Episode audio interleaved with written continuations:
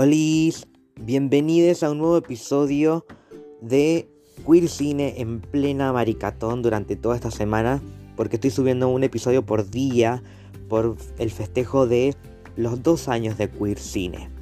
Por eso hoy voy a hablar sobre una película de Chile del 2019 dirigida por Sebastián Muñoz. ¿Y de qué se trata? San Bernardo, Chile, justo antes de que Allende asuma la presidencia, en una noche de borrachera, Jaime, un joven de 20 años solitario y narcisista, acuchilla a su mejor amigo, el gitano, en un aparente arrebato pasional. En la cárcel conoce al Potro, un hombre mayor y respetado a quien se acerca necesitando protección, ternura y reconocimiento. Jaime se convierte en el príncipe y descubre el amor y la lealtad mientras asiste a la violenta lucha de poder en la prisión.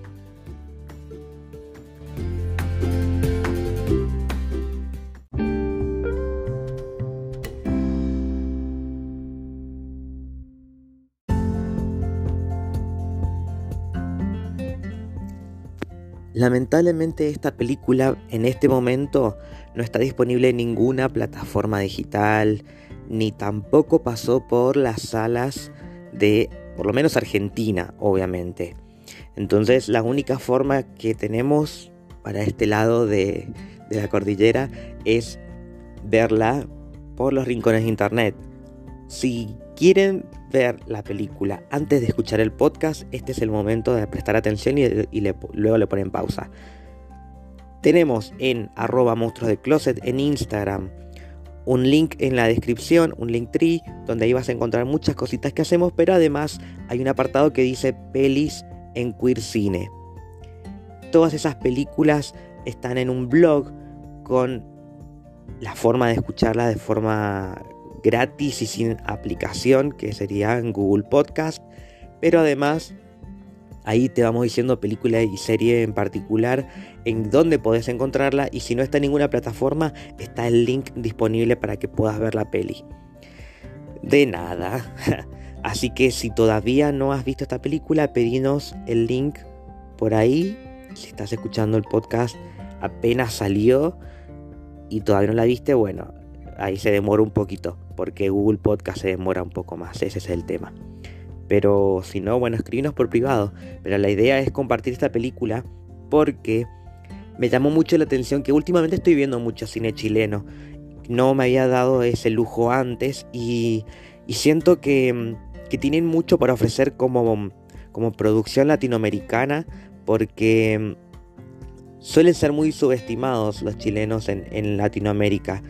Y, en Argentina pareciera que hay como cierta rivalidad, por lo menos no de mi parte, incluso he ido y sé que, bueno, Mendoza está al lado de Chile y para nuestra provincia mucha gente va muy seguido para Chile. A pesar de la pandemia, actualmente podemos ir y venir y viceversa.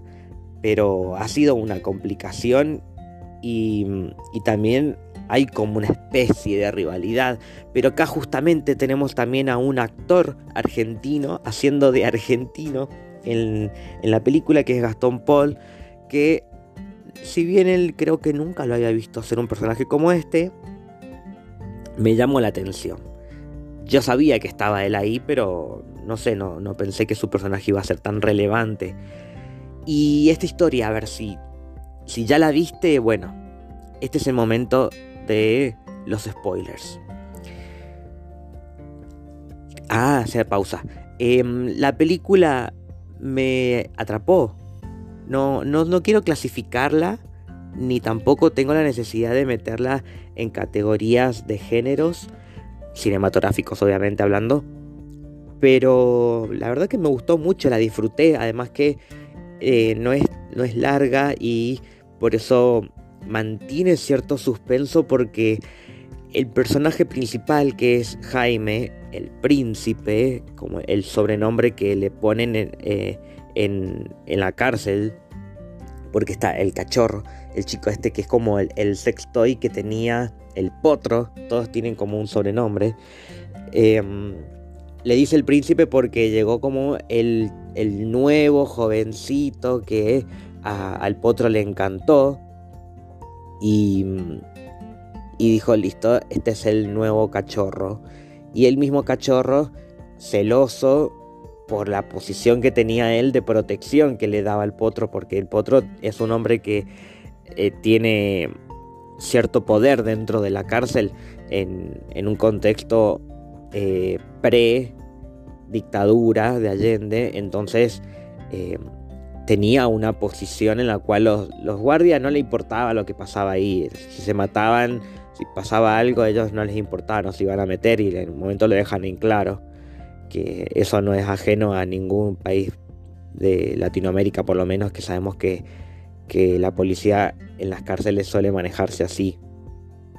No siempre, pero, pero suele pasar, según lo que, lo que se ha visto y se ha contado. Yo por suerte no he estado ahí.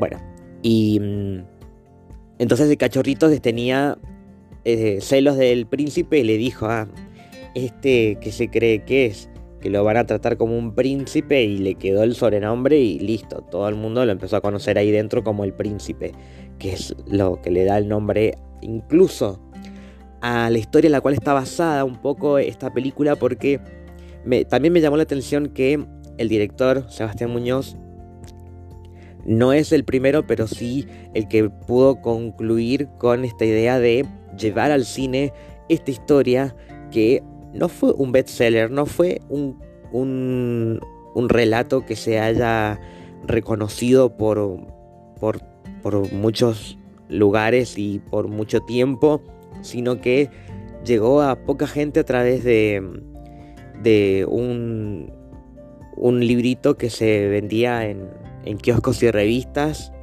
o sea, en kioscos de revistas y diarios, a eso me refiero, de, de una edición bastante limitada, no se encuentra en librerías ni en, ningún lado. Y además de que eh, fue la única obra de Mario Cruz, que es quien escribió este libro. Que no sabemos si está basada en hechos reales o no, pero está bastante bien eh, ambientada en una época em, con un contexto muy diferente a si hubiera sido algo posterior. Entonces el director eh, lo que escuché en entrevistas que me puse a buscar, es que él quiso eh, hacer énfasis en eso y se nota, se nota bastante porque em, luego la conciencia eh, en el país sobre la homosexualidad em, fue mucho más violenta. En ese caso, como era dentro de la cárcel, como que tenían una, una idea de supervivencia y de que quien tenía el poder ahí no se le iba a juzgar. Hoy en día debe ser distinto incluso porque en los, últimos años estos de en Chile ha habido un gran cambio con respecto a, a, la visibilidad de la diversidad sexual y de género y esta película como que termina de ser un círculo redondo redondo en el cual eh, se abren muchas puertas con respecto a contenidos LGBTQ que se van eh, compartiendo a través de, Latinoamérica. Como hablé hace muy poquito de Una Mujer Fantástica o de otras producciones también que incluso más adelante vamos a ir eh, ampliando. Pero me gusta que se va, sucediendo esto a la par de lo que sucede en, algunos países también de acá de Latinoamérica y Argentina ahí está como que sigue en el indie, pero eh, hay como un, un, un saludo de manos de, bueno, vamos de a poquito. Acá yo siento que la intención no era mostrar una historia de amor romántica, sino de un amor de, eh, como, como dice la canción de, de Rihanna, encontramos amor en, en un lugar sin esperanza. Están ahí encerrados y es el amor que nos toca vivir. Por lo menos así creo que lo sienten tanto el príncipe como el potro. Este hombre mayor que, si bien se da sus lujos, y, pero tiene que estar luchando para poder mantener su lugar. Y, claramente lo hace cuando se enfrenta a, a H. Pibe, que es el personaje de Gastón Paul. Porque el otro lo que hace es, tiene como una especie de, de, de microemprendimiento de venta y, y trueque Y también tiene su sextoy ahí de un chico jovencito que probablemente sí lo quiere porque lo aprende a querer, pero que entiende que eh, ese personaje lo está protegiendo ahí dentro de ese lugar. Y que ya hay como un jueguito de miradas entre el príncipe y este chico que no me acuerdo el nombre del personaje. Creo que era el protegido, no me acuerdo cómo, cómo se llama. Em, y todo esto a raíz de una regresión que tiene Jaime de la razón por la cual él está ahí en prisión. Y es porque él, dentro de sus confusiones, en, en una especie de salto de la adolescencia a la adultez, en la cual él muy bien no sabe qué es lo que quiere, ni siquiera dentro de, de lo que debería pensar tal vez en, qué hacer con su vida, de si estudiar, de trabajar, de qué hacer. Eh, entonces estaba como en un momento de su vida de rebeldía, de que hacía lo que quería porque podía. Y, y en un momento en el cual él ve que está... Tiene una fijación por su amigo el gitano, y el gitano también viene a, representar un poco eh, la, forma en que él idolatraba a Sandro, eh, lo vio como un amor platónico, pero no sé si platónico, sino como un deseo de posesión sin, sin que el otro mucho lo sepa, hasta que ve sus celos lo mueven a hacer algo terrible que es quitarle la vida a la persona con la cual él quería estar. Si no va a estar con él, entonces que no esté con nadie. Y le cortó el cuello y es ahí cuando él va a la cárcel y ahí entiende que, ah, mira, no es la vida tan simple de hacer lo que uno quiere, hay que arreglárselas. Y ahí dentro tuvo que, en principio parece que conformarse con lo que el potro le ofrecía porque muchas opciones no tenía y por otro lado viendo que por ser parte del clan del potro tiene cierto poder de decisión en algunas cosas y ahí empieza a tambalear esto de quién tiene el poder y quién no. Y es por eso que los celos juegan otra vez en contra de los personajes y eh, se enfrentan el potro y, el personaje de Gastón Paul. Y ahí me, resulta interesante que dentro de todo lo que va pasando, yo como que ya estaba naturalizando que esto era como una historia entre ellos, pero ah, pero cierto, están en la cárcel, entonces esto no debería pasar, pero pasó.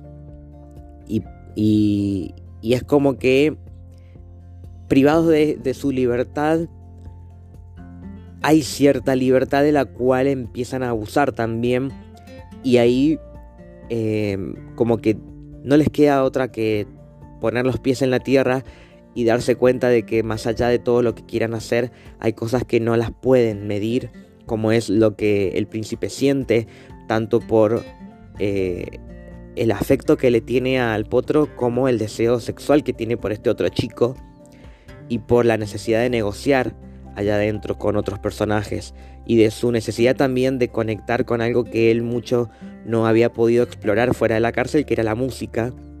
Y mm, se estaba descubriendo, se estaba construyendo su identidad en un lugar donde tal vez no tenga muchas opciones. Y, eso es lo que me, también me, me, pareció interesante de cómo se lleva a cabo en, una actuación bastante sutil de este chico no me voy a acordar el nombre, ahora creo que es Juan Carlos Maldonado, el, actor.